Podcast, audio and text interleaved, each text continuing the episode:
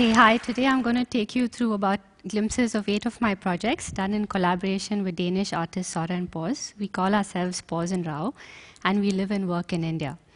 I'd like to begin with my very first object, which I call the uncle phone, and it was inspired by my uncle's peculiar habit of constantly asking me to do things for him, almost like I were an extension of his body to turn on the light switch to bring him a glass of water, a pack of cigarettes. And as I grew up, it became worse and worse, and I started to think of it as a form of control. But of course, I could never say anything because the uncle is a respected figure in the Indian family.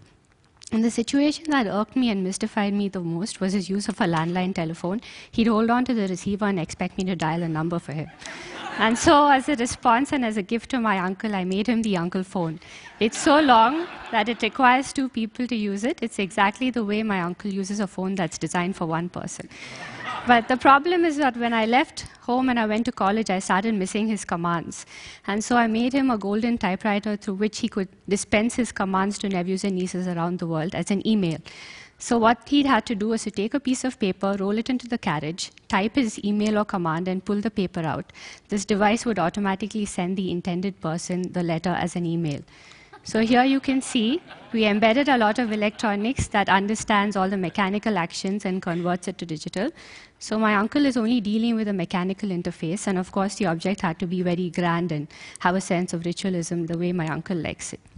The next work is a sound-sensitive installation that we affectionately call the Pygmies.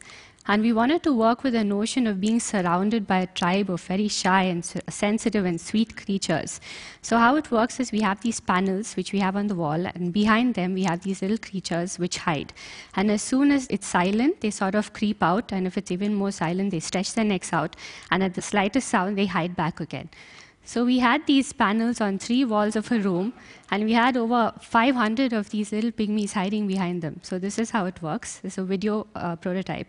So when it's quiet, it's sort of coming out from behind the panels, and they hear like humans do or real creatures do.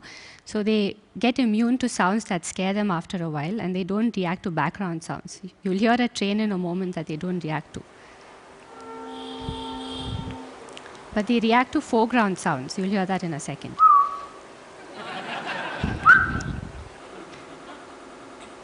So we worked very hard to make them as lifelike as possible. So each pygmy has its own behavior cycle, mood swings, personalities, and so on. So this is a very early prototype. Of course, it got much better after that. And we made them react to people, but we found that people were being quite playful and childlike with them. This is a video installation called The Missing Person, and we were quite intrigued with playing with the notion of invisibility. How would it be possible to experience a sense of invisibility? So we worked with a company that specialized in camera surveillance, and we asked them to develop a piece of software with us using a camera that could uh, look at people in the room, track them, and replace one person with a background, rendering them invisible. So I'm just going to show you a very early prototype. On the right side, you can see my colleague Soren, who's actually in the space, and on the left side, you will see the processed video where the camera has made him invisible. Soren enters the room, pop, he goes invisible. And you can see that the camera is tracking him and erasing. It's a very early video.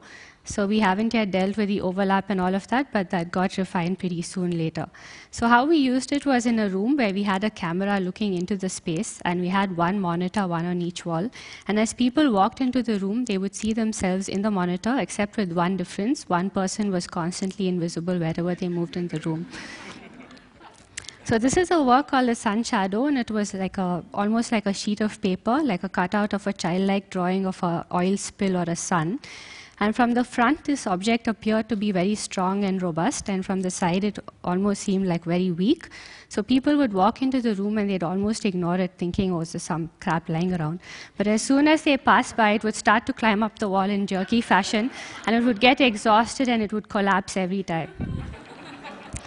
So this work is uh, a caricature of an upside-down man. His head is so heavy, full of heavy thoughts that it's sort of fallen into his hat, and his body's grown out of him almost like a plant.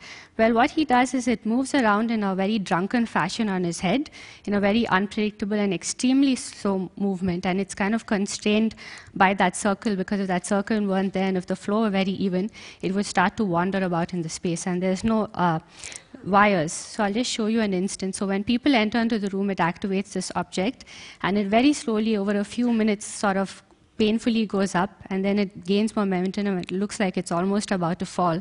And this is an important moment because we wanted to instill in the viewer an instinct to almost go and help or save this object, but it doesn't really need it because it again sort of manages to just pull itself up. So this work was a real technical challenge for us and we worked very hard like most of our works over years to get the mechanics right and the equilibrium and the dynamics.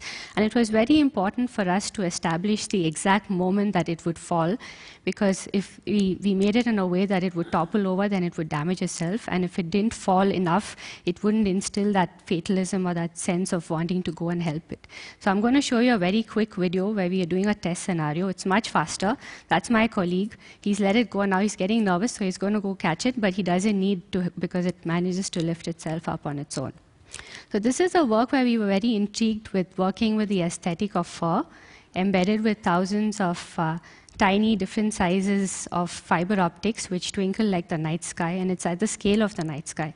So we wrapped this around a blob-like form which is in the shape of a teddy bear which was hanging from the ceiling. And the idea was to sort of contrast something very cold and distant and abstract like the universe into the familiar form of a teddy bear, which was very comforting and intimate. And the idea was that at some point you would stop looking at the form of a teddy bear and you would almost perceive it to be a hole in the space and as if you were looking out into the twinkling night sky. So this is the last work in a work in progress, and it's called Space Filler. Well, imagine a small cube that's about this big standing in front of you in the middle of the room, and as you approached it, it tried to intimidate you by growing into a cube that's twice its height and four times its volume. And so this object is constantly expanding and contracting to create a dynamic with people moving around it, almost like it were trying to conceal a secret within its seams or something. So well, we work with a lot of technology, but we're not really, uh, we don't really love technology because it gives us a lot of pain in our work over years and years. but we use it because we're interested in the way that it can help us to express the emotions and behavioral patterns in these creatures that we create. And once a creature pops into our mind, it's almost like the process of creation is to discover the way this creature really wants to exist and what form it wants to take and what form, way it wants to move. Thank you.